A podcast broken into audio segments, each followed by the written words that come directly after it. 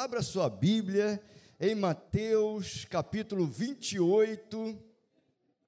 E nós vamos ler do versículo 16 até o versículo 20. Essa mensagem é uma mensagem para toda a igreja, mas ela tem uma íntima relação com o treinamento que nós vamos ter hoje à tarde, que vai começar com a liderança, os diáconos, mas é para toda a igreja de Cristo Jesus. Se você já localizou o texto, fique de pé em nome de Jesus. Mateus 28, versículo 16 até o versículo 20. Na minha Bíblia tem o seguinte título: Jesus aparece aos seus discípulos na Galiléia. E diz assim o texto: E os onze discípulos partiram para a Galiléia, para o monte que Jesus lhes tinha designado. E quando ouviram, o adoraram, mas alguns duvidaram. E chegando-se Jesus, falou-lhes, dizendo: É-me dado todo o poder no céu e na terra. Portanto, ide, ensinai todas as nações, batizando-as em nome do Pai e do Filho e do Espírito Santo, ensinando-as a guardar todas as coisas que eu vos tenho mandado, e eis que estou convosco todos os dias, até a consumação dos séculos. Amém. Pai bendito e amado, esta é a tua palavra, meu Deus. Naquilo que o Senhor colocou no meu coração, a partir do entendimento desses versículos, Pai, aplica-os no coração da tua igreja, meu Deus. Que o teu Espírito Santo faça a conexão necessária para tudo que nós vamos tentar aplicar na mensagem, mas que ela, ela tenha o devido efeito em nossos corações. Nós oramos em nome de Jesus. Amém. Tome o seu lugar, meus irmãos. Queridos, o contexto desse texto é o contexto do pós-ressurreição. Jesus ressurreto. Aliás, o capítulo 28, ele vai falar sobre isso, sobre a ressurreição do Senhor Jesus. A cruz está vazia, o túmulo está vazio, Jesus ressuscitou. É essa história relatada por Mateus no capítulo 28. Jesus, ele aparece nesse momento aqui do texto que nós lemos para os seus onze discípulos. Judas não fazia mais parte, Judas não fazia, não estava mais nesse processo, mas ele também aparece a tantas outras pessoas. No próprio domingo da ressurreição, ele aparece para mulheres. Aliás, o capítulo 28, onde nós estamos, versículo 9 e 10, vai tratar disso. E indo elas Eis que Jesus lhes saiu ao encontro, dizendo: Eu vos saúdo. E elas, chegando, abraçaram os seus pés e o adoraram. Então Jesus disse-lhes: Não temais, e de dizer a meus irmãos que vão à Galiléia e lá me verão. Então ele aparece para essas mulheres, ele aparece para duas pessoas no caminho de Emaús, você conhece texto, está lá em Marcos, por exemplo, 16, versículo 12 e 13, tudo isso no dia, no domingo da ressurreição. Em algum tempo depois, ele também aparece para sete discípulos que estavam pescando. João 21, de 1 a 23, conta esse momento em que ele aparece para sete dos seus discípulos que estavam pescando. Aparece aos 11, aqui o texto que nós lemos aparece também a mais de 500 pessoas, e o apóstolo Paulo vai falar sobre isso na primeira carta que ele escreve aos Coríntios, capítulo 15, versículo 6. Também vai aparecer a Tiago, no, nesse mesmo livro, nessa mesma carta de Paulo aos Coríntios, porém no versículo 7. E também vai aparecer aos seus discípulos próximos na ascensão, no Monte das Oliveiras, 40 dias depois da ressurreição. Isso está lá em Lucas 24, 44 e 49, e também Atos começa falando sobre este evento da ascensão do Senhor Jesus, aonde ele aparece para os seus discípulos, mais ou menos 40 dias depois da ressurreição. Portanto, O Senhor Jesus, o nosso Salvador, ele foi levado à cruz do Monte Calvário, conforme profetizado por toda a Bíblia até então, por todo o Velho Testamento. O próprio Senhor Jesus disse sobre o que iria acontecer e que aconteceu, que foi o sacrifício perfeito na cruz do Calvário. Ele morre na cruz, ao terceiro dia ele ressuscitou, como já havia dito, e ele volta a estar com os discípulos e volta a andar por aqui, já ressurreto, dando instruções, aconselhando e orientando os seus discípulos, e nós temos que abrir o nosso entendimento para entender que Jesus tinha discípulos próximos dele. Ali, 11 discípulos eram aqueles que caminharam com Jesus durante o seu ministério terreno mas Jesus possuía muitos outros discípulos, grupos maiores, ajudadores, cooperadores, as mulheres citadas.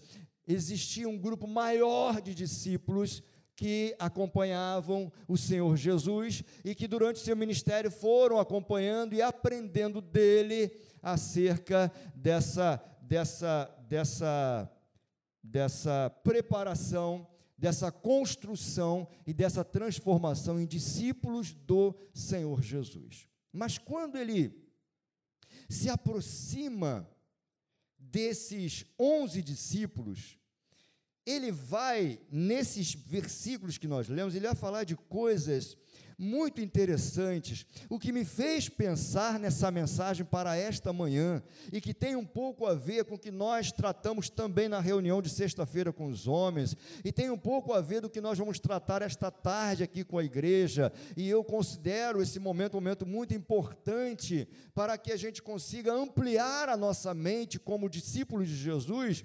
E esse e essa mensagem eu escolhi como tema não foi só por você. Não foi só por você.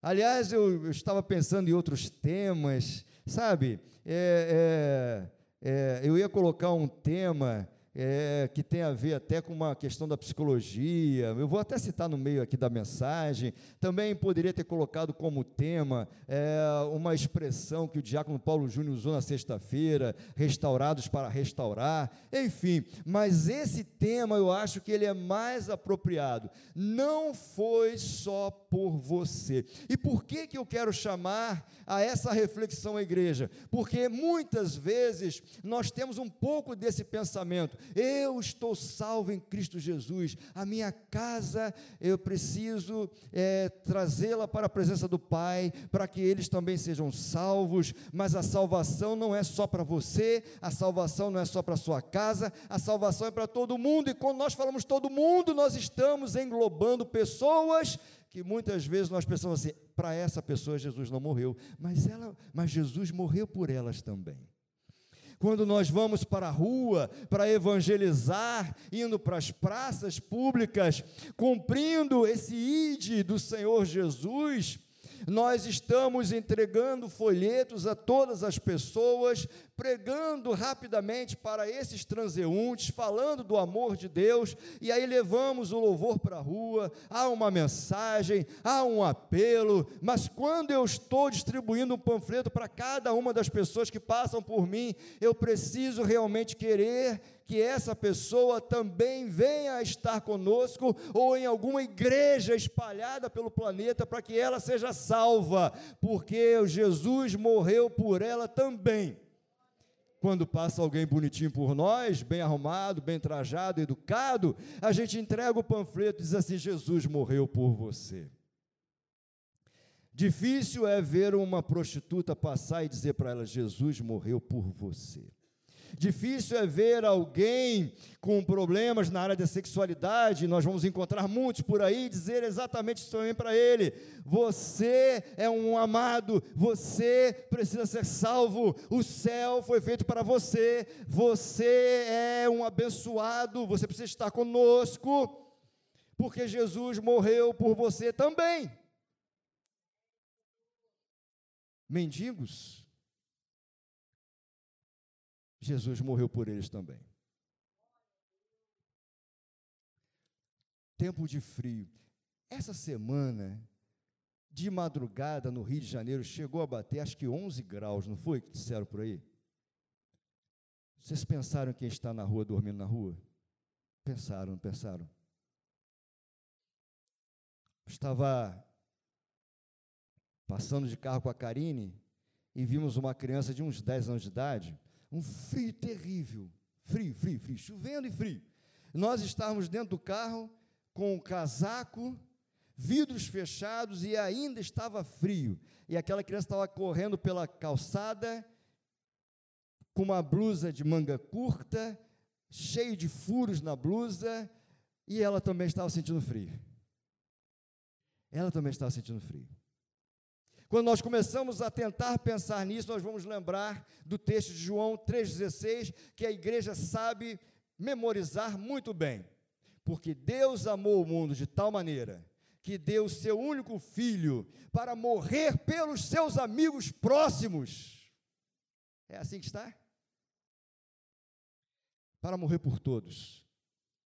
Para morrer por todos. Hebreus 2:9, na nova versão internacional diz assim: Vemos, todavia, aquele que por um pouco foi feito menor do que os anjos, Jesus, coroado de honra e de glória, por ter sofrido a morte, para que, pela graça de Deus, em favor de todos, experimentasse a morte. Em favor de todos. E essa palavra todos, desse texto de Hebreus, ela vem de uma palavra chamada pantos, e não panton. Panton seria todos, mas pantos, com S no final, seria a melhor forma de entender esse texto, que seria por cada um. Ah, pastor, mas todos e cada um é a mesma coisa. Não é a mesma coisa. Por cada um entender que Jesus morreu por cada pessoa. Sabe, meus irmãos, há sempre uma discussão teológica acerca de se Jesus morreu só para os escolhidos, os eleitos ou por todas as pessoas. É aquela questão do sacrifício de Jesus, se foi para só para os eleitos ou se foi para todas as pessoas, calvinismo, arminianismo. É bom entender que a igreja missionária evangélica Maranata, ela é uma igreja pentecostal, ela é uma igreja arminiana e como tal nós entendemos que o sacrifício sacrifício na cruz é um sacrifício perfeito e para todas as pessoas. Deus não escolheu. Você, você, você, você, você está salvo. Você, você, você, você está perdido. Como querem crer aqueles que pensam dessa forma, que são chamados calvinistas. Nós não enxergamos assim. Eu, entenda bem, gente, eu não estou aqui colocando uma crítica a estes que pensam assim, até porque no céu vamos estar juntos do mesmo jeito. Mas o nosso entendimento não pode ser um pensamento vacilante. Eu tenho que entender biblicamente o que é. E na verdade eu entendo que Jesus não morreu na cruz para os escolhidos, Jesus morreu na cruz por todos por todos. A salvação é para todos. Eu quero ver o dia, e vai chegar esse dia que nós vamos panfletar lá fora, e vai entrar alguém que talvez você pense que Jesus não morreu por ela, mas Jesus morreu por ela também. E ela precisa entrar, ela precisa ser bem recebida, ela precisa ser abraçada, ela precisa ser acolhida, ela precisa estar conosco. A igreja não é um clube social para alguns. A igreja é para todos. Não foi só por você. Ezequiel 18, 23 diz assim: Acaso tenho eu prazer na morte do ímpio? Diz o Senhor. Não desejo eu antes que ele se converta dos seus maus caminhos e viva. Numa das quintas-feiras, o evangelista André, eu acho que é retrasada, pregou 2 Pedro 3, que é um texto que fala da, da volta de Jesus, né? da segunda vinda de Cristo Jesus, no versículo 9, diz assim: Não retarda o Senhor a sua promessa. Promessa o quê? Da volta, tá? Como alguns a julgam demorada. E aí o texto vai falar de um povo que já dizia assim: olha, as coisas estão como sempre foram. Né? Cadê Jesus? Aliás, hoje nós encontramos parte de é, do povo evangélico, né, e certas igrejas que sequer pregam o arrebatamento mais. Alguns pastores até passaram a acreditar que o arrebatamento, como proposto, previsto na Bíblia, não vai acontecer dessa forma. Nós não pensamos assim, meus irmãos. Nós não pensamos assim. Nós pensamos, e aliás os sinais revelam, Jesus está voltando. E a volta de Jesus, ela vai se dar em duas fases. A primeira fase, ele vai arrebatar a igreja. Ele vai arrebatar a igreja. Ele vai chamar, ele nos ares ele chama a igreja e a igreja será retirada da terra bruscamente. Eu costumo dizer que não vai dar nem tempo de dar tchauzinho. Bruscamente. E a igreja vai estar nos ares com o Senhor, vai estar com Cristo, aonde teremos as bodas do Cordeiro e o tribunal de Cristo para os salvos. Já ninguém mais perde a salvação nesse momento, tá? Aqui embaixo a grande tribulação, eh, que vai durar sete anos. No final dos sete anos, Jesus, aí vem a segunda fase da volta, ele desce para julgar as nações. Desce com a igreja glorificada. E aí, vamos continuar aqui o texto de 2 Pedro 3,9. Não retarda o Senhor a sua promessa, como alguns a julgam demorada pelo contrário, ele é longânimo, ou seja, paciente para convosco, não querendo que nenhum se perca, que nenhum pereça, senão que todos cheguem ao arrependimento. Então a salvação é para todos. Somos embaixadores de Cristo. E o que é embaixador? Embaixador é um representante. Aqui no Brasil tem, por exemplo, a embaixada dos Estados Unidos. Significa que a embaixada dos Estados Unidos é os Estados Unidos dentro do Brasil. Há inclusive toda uma proteção por conta da soberania de uma nação. Então a embaixada é a representação. Então a embaixada dos Estados Unidos no Brasil representa os Estados Unidos no Brasil. Nós somos a embaixada de Deus no mundo. Nós somos embaixadores de Cristo. Nós representamos o Senhor Jesus. Nós estamos colocados no mundo, mas nós representamos o Senhor Jesus. Nós somos embaixadores de Cristo. E aí eu vou repetir a frase do diácono Paulo Júnior. Fomos restaurados para restaurar.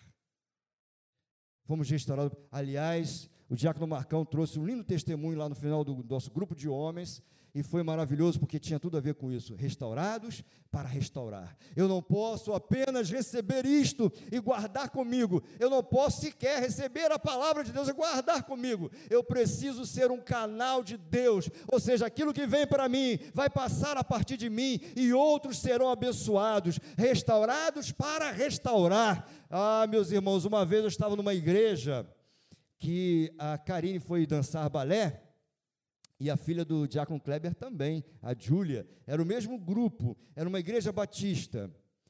E lá, em meio aos anúncios, um pastor citou uma frase é, que nós até falamos um pouco sobre isso também lá no grupo lá também. É uma frase é, de um psicólogo cristão, mas que tem a ver com a igreja. Ele disse assim: o sentido da nossa vida é dar sentido à vida de alguém. Lá fora tem pessoas que estão dizendo assim: a minha vida não faz sentido, eu não entendo porque estou vivo, eu até penso em não mais estar vivo. A nossa vida, o sentido da nossa vida, da vida da igreja de Cristo Jesus, é dar sentido a essas pessoas, porque Jesus morreu por elas também. Você entende isso, irmãos? Esse texto de Mateus nos fala sobre a missão da igreja. O que estamos fazendo, sabe? Há uma há um desejo enorme de de que a gente consiga é, de forma é, de forma plena. E quando digo de forma plena, eu digo todos nós entendendo esse processo, entendendo é, a importância do chamado de Deus para a tua vida, a importância do chamado da igreja e que você faz parte da igreja. Veja, nós fomos chamados para amar. Nós fomos chamados para amar. A cruz é esse símbolo, porque nós fomos chamados para amar o Senhor sobre todas as coisas, não é verdade? amar a Deus sobre todas as coisas e amar também o nosso irmão. Qualquer que seja o meu irmão, qualquer que seja o tipo do meu irmão, qualquer que seja a, a, a cabeça que ele tem, aquilo que ele faz, aquilo que ele é, não importa, ele é um irmão. E eu preciso amar o meu irmão. Quando o meu irmão não vem à igreja, eu preciso olhar para isso e dizer assim: por que, que esse irmão não veio para a igreja? Não é para contar gente, mas pensando: será que ele está com problemas? Por que será que ele não veio? Deixa eu ligar para ele. Deixa eu conversar com ele. Ou se ele vier à noite, poxa, senti sua falta no culto da manhã. Está tudo bem contigo? Está tudo bem com a sua família? Às vezes o irmão está passando alguma luta e você não sabe. Nós somos chamados para amar. Mas veja, o versículo 16 e 17 diz assim, do texto de Mateus 28.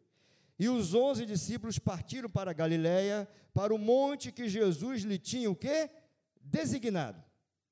E quando o viram, o adoraram. O adorador obedece. O adorador obedece. Se você vê lá em Gênesis, quando Deus fala para Abraão: Abraão, saia do meio da tua parentela e vai para uma terra que eu vou te mostrar na caminhada. O que que ele fez? Ele foi, ele obedeceu. Esse mesmo Deus vai falar com o neto de Abraão, Jacó, em algum momento: Jacó, Espera aí, arruma tudo e volta. E o que, que Jacó fez? Voltou. Abraão estava indo para onde Deus queria. Jacó estava voltando para onde Deus queria. Eu quero que você entenda o seguinte: obedeça a voz de Deus, frutifique aonde Ele te colocou. Aqui é o seu lugar, dê frutos. Obedeça a voz de Deus. O poder de Jesus é ilimitado. Olha o versículo 18, que serve para mim para você como preparação para a igreja. E chegando-se Jesus, falou para os seus discípulos: É-me dado todo o poder no céu e na terra. O poder de Jesus é ilimitado, ele é o Todo-Poderoso. Nós sequer conseguimos atingir esse entendimento do que é ser um Todo-Poderoso. Sabe? É, nós temos que entender o seguinte: que nós somos temporais, nós estamos é, presos ao tempo. Não é? Eu até já falei isso aqui uma vez para a igreja. Nós, nós somos cronológicos, nós estamos presos ao tempo. Hoje, domingo, amanhã, segunda, depois terça, e nós vamos caminhando assim. Por isso é que nós, nós, nós somos limitados até, até mesmo nisso. Nós estamos presos ao tempo. Jesus não está preso ao tempo. Nós temos uma ideia de separação de terra e céu. Para Jesus, não. Nós estamos, estamos limitados à terra. Nós estamos limitados à terra. Jesus, não. Então, quando nós pensamos no Todo-Poderoso, nós estamos falando do nosso Salvador, que tem todo o poder, no céu e na terra. E se houvesse mais alguma outra dimensão, eu quero dizer para a igreja que Ele é Senhor também. O que, que Ele está dizendo? Deus me deu todo o poder, Deus Pai deu ao nosso Salvador poder sobre o céu e a terra, e Ele é o Deus do, da igreja. Jesus estabelece a igreja, a igreja tem poder no nome de Jesus, e as portas do inferno não prevalecerão. Por isso, o crente não pode ser covarde, porque o Todo-Poderoso está na sua vida. Você é igreja. E aí vem assim, olha, Versículo 19. Portanto, ide, na maioria das versões diz assim, ó, fazei discípulos de todas as nações. Fazei discípulos. Gravem essa expressão. Jesus fala com os onze discípulos e fala para mim e para você esta manhã: fazei discípulos. Agora, existem algumas denominações, eu não estou julgando e não vou nem citar nomes, que trabalham com estruturas eclesiásticas, que dizem assim, ó, vamos formar um grupo aqui, outro ali, e são os seus discípulos. Não, não é isso. O texto não fala isso. Fazei discípulos para quem? Para o seminarista Renato. Fazei discípulos para o evangelista André. Fazei discípulos para o Eduardo. É isso que a Bíblia está falando?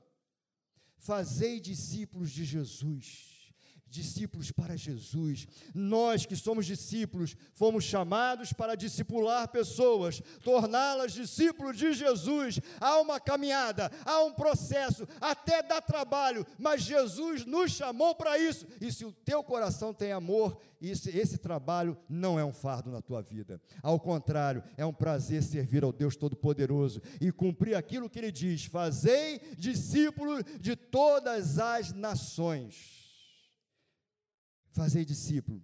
Toda igreja é chamada para isso. Acompanhar, cuidar, não é só com o pastor. Não é só com o pastor. Aliás, 2 Coríntios 12, versículo 15, Paulo vai dizer assim: Eu de boa vontade me gastarei, e ainda me deixarei gastar em prol da vossa alma eu me deixarei gastar em prol da vossa alma. Nós não fomos chamados para ficarmos aquartelados, só aqui dentro. Esse espaço físico é o lugar de reuniões.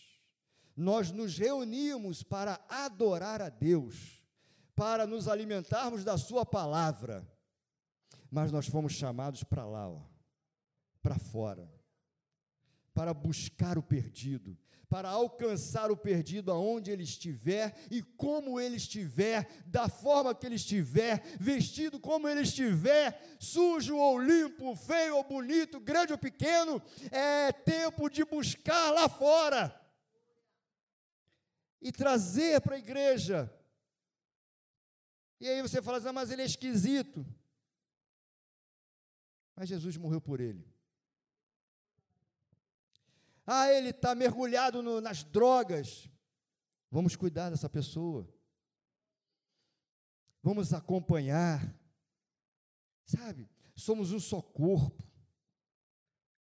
Sabe quando uma criança nasce, um bebê, né?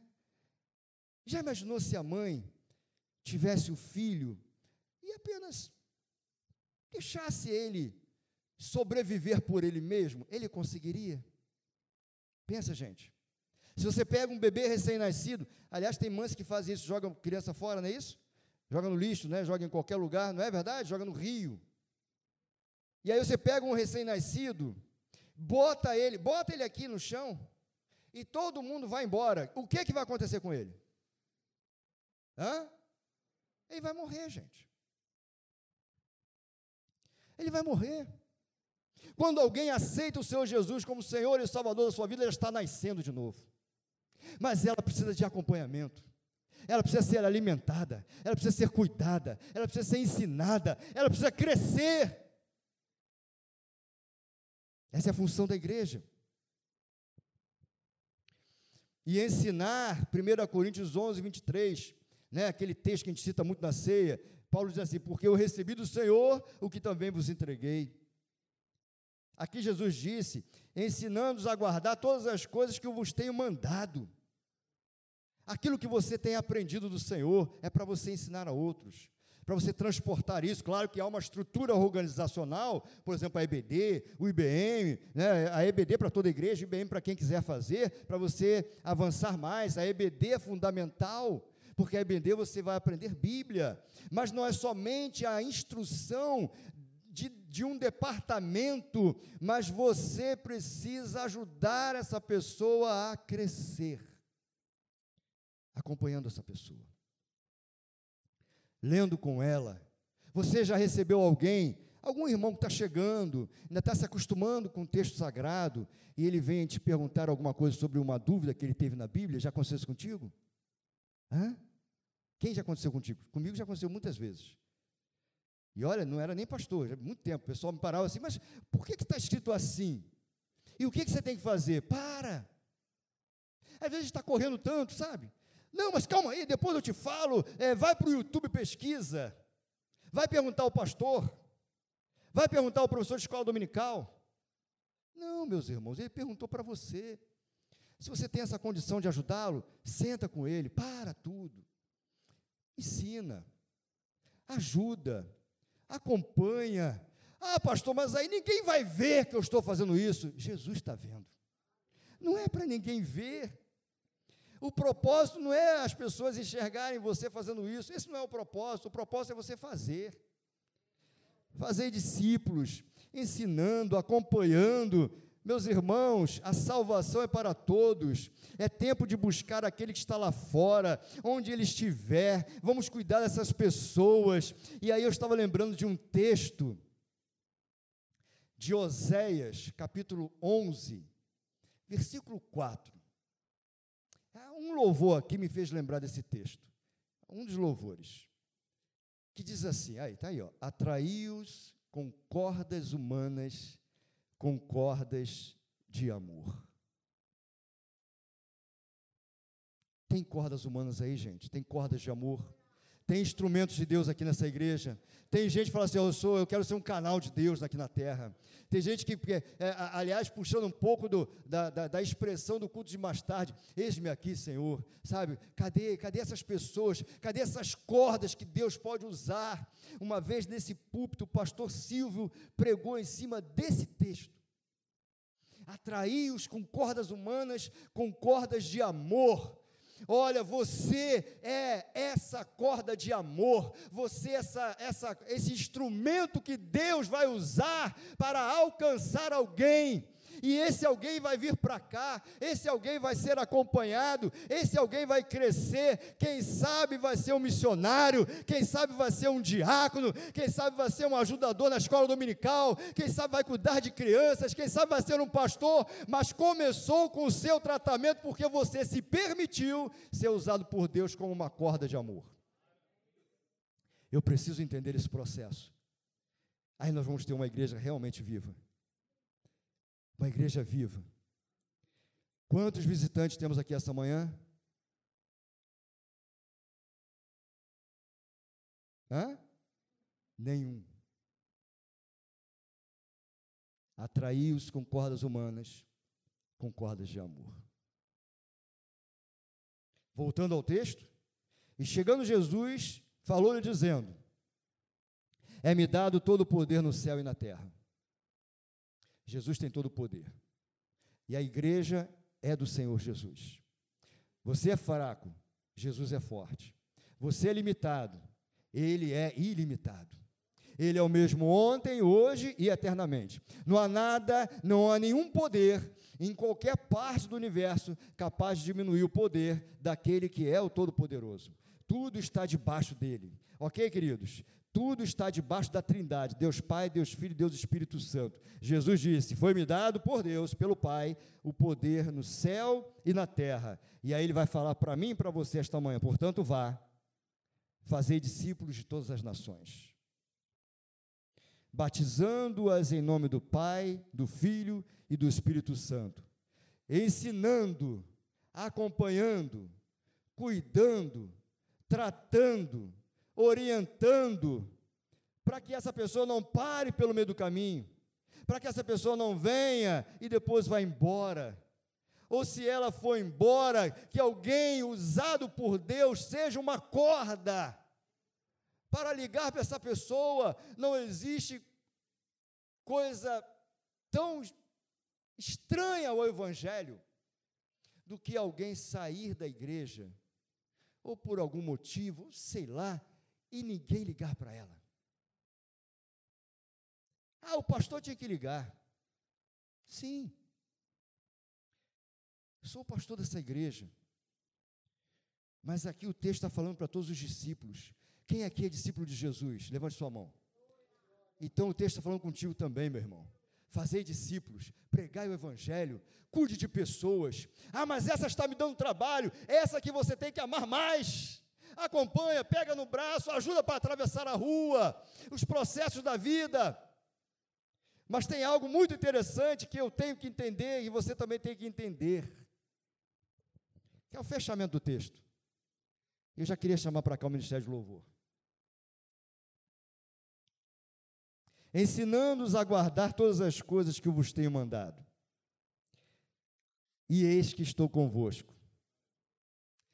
Só nesse domingo de chuva. E eis que estou convosco, talvez amanhã, porque segunda-feira é dia de você ir para o trabalho.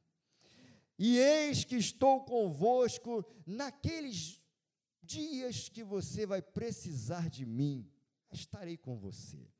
Eis que estarei convosco ah, nos momentos de festa, no aniversário das pessoas, quando você estiver comendo bolo. Eis que estarei convosco em alguns momentos da sua vida, até que tudo acabe. É assim que está dizendo o texto? Não é assim. Fique de pé em nome de Jesus. Eis que estarei convosco todos os dias, 24 horas por dia, todos os dias da semana, todos os dias do ano, durante toda a sua existência. E quer saber de mais uma coisa? Durante toda a eternidade. Eu quero fazer uma oração essa noite. Nós vamos louvar uma canção Manhã, manhã. Aliás, essa semana eu falei do, do, da consagração de nove da manhã até onze da tarde. Não tem onze da tarde e seria uma consagração vigília. Eu quero fazer um apelo essa manhã. Quantos querem fazer discípulos de todas as nações? Quantos querem dizer assim, Senhor, Eu sou uma corda humana. Eu sou uma corda de amor. Quantos entenderam que quando Jesus fala para os onze, está falando para todos nós, para dizer assim: o que, que você tem que fazer? Preste atenção, eu sou o Deus Todo-Poderoso e eu estou com você. As portas do inferno não prevalecerão contra a igreja. Mas você fará discípulo de todas as nações. E você vai cuidar, ela vai ser batizada, e você vai ensinar. Aí você fala assim: talvez estejam trocadas as posições, não estão, as posições estão perfeitas no texto.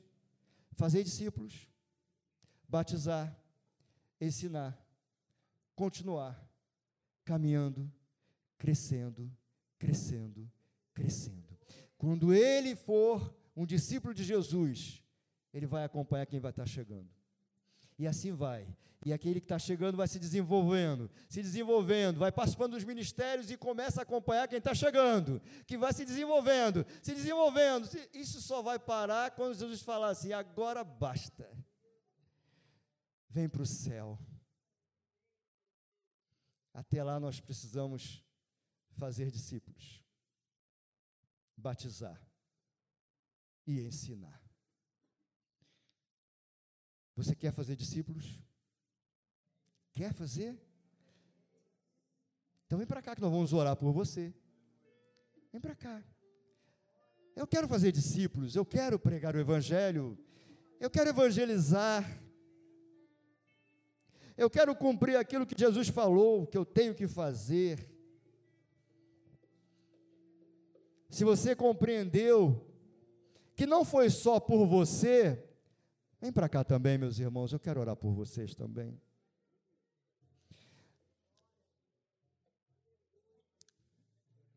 E aí, quando alguém entrar por essas portas, aliás, ontem no culto, no culto dos jovens, uma senhora voltou para os caminhos do Senhor. Mas ela entrou aqui desesperada veio atrás um emprego e a pessoa não, não contratou ela porque disse assim: Olha, você mora em Belfor Roxo e eu não quero pagar sua passagem. Então eu vou escolher alguém que more perto aqui para eu não ter que pagar passagem. E aí ela desorientada, porque tem filhos para cuidar, para criar, para alimentar e não tinha nada em casa, ela entrou na igreja. Escutou a palavra de Deus. Voltou para os caminhos do Senhor.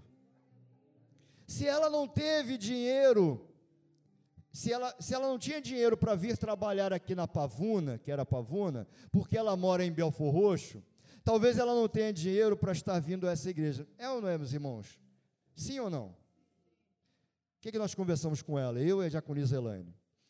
Procure uma igreja perto da sua casa, que você possa ir andando. Vai lá e se apresente ao pastor e diga assim: ó, eu voltei para o Senhor num culto lá numa igreja em São João de Meriti. Volte a caminhar e não pare mais. Peça lá que as pessoas cuidem de você, porque isso é reino. Aqui estão aqueles que querem fazer exatamente isso cuidar de pessoas. O inferno não foi feito para as pessoas. O inferno foi feito para Satanás e os anjos que acompanharam ele na rebelião nos céus. Mas é claro que foi por todos, mas demanda aceitar. É a livre escolha, é o livre arbítrio. Mas aquele que entrar por essa igreja aqui, e que aceitar Jesus, ou que voltar para Jesus, nós temos que olhar para elas e falar assim: temos que ajudar essa pessoa. Não espere por ninguém, não fale assim, o Márcio vai ajudar, Gilberto vai ajudar, Júlio vai ajudar aquela pessoa. Para de falar para alguém ajudar. Ajude. Não, porque se eu não fizer, eu sei que alguém vai fazer. Não, faça você. Faça você. Esses são os que disseram assim: Eu quero fazer discípulos. Eu vou orar por vocês. E essa igreja, portanto, será uma igreja discipuladora, uma igreja acolhedora, uma igreja que entende que o céu é para todos não só para você e para os da sua casa e para os seus amigos queridos, mas para todos. Então a nossa tarefa é povoar os céus. Essa é a nossa tarefa. Para que as pessoas vão para lá, onde também nós vamos um dia. E haverá um lindo reencontro. E aí você vai encontrar aquela pessoa que você abraçou, que você tirou das drogas, ajudou a caminhar, e que ela te deu um trabalho tremendo, mas que você ficou do lado dela durante todo o processo, até que ela conseguisse andar por conta própria e que ela passasse a ajudar outros, porque ela entendeu, ela virou discípulo. Essa é a vitória do crente, meus irmãos. Um dia eu tive os meus discipuladores, pessoas que me acompanharam no começo. Eu cheguei aqui na Maranata, eu já frequentava uma outra denominação e ali algumas pessoas me discipularam. Quando cheguei na Maranata, eu continuei sendo discipulado. Aliás, um deles foi o diácono Kleber, foi o meu discipulador, um deles. E foram me acompanhando. Isso é reino de Deus, meus irmãos. Isso é reino de Deus. Se eu tenho uma visão de discipulador, eu tenho uma visão do reino de Deus. Senhor nosso Deus e nosso Pai, meu Deus, desperta-nos para o entendimento da tua palavra, para o chamado essencial da igreja, que é ter sido posta no mundo, colocada no mundo, e aí nós entendemos aonde nós estamos, e nós estamos em São João de Meriti, Pai. E para esse momento, e para esse tempo e para esse lugar que nós estamos, o Senhor tem nos chamado para fazer discípulos, batizando-os em nome do Pai, do Filho e do Espírito Santo, e ensinando a guardar tudo aquilo que de ti nós aprendemos e que está revelado na tua palavra. Meu Deus, essa é a caminhada da igreja na terra fazer discípulos. Ajuda-nos, meu Deus, como igreja, para que essa igreja seja uma igreja discipuladora, uma igreja acolhedora, uma igreja que acompanha, uma igreja, meu Deus, que tem os braços abertos para que entre por essas portas qualquer pessoa para que ela seja amada, para que ela seja cuidada, para que ela se transforme em discípulo de Jesus. Usa-nos, meu Deus, como cordas humanas, como cordas de amor, para alcançar aquele que está perdido, para alcançar aquele que está indo para o inferno, mesmo que nem saiba, para mudar vida de pessoas pelo poder que há no nome de Jesus Cristo, para transformar histórias para que uma história de fracasso seja uma história de vitória, de conquista, de conquistas, meu Deus, para uma família que esteja sendo destruída, seja restaurada pelo poder que há no nome de Jesus. E quando o Senhor chama a tua igreja, quando o Senhor chama a igreja, antes de falar, fazei discípulos, Jesus disse: preste bem atenção, eu tenho todo o poder e eu estou com vocês. Faça discípulos, faça discípulos, faça discípulos. Se a igreja entender isso, Pai, a igreja é distribuída nos quatro cantos da terra,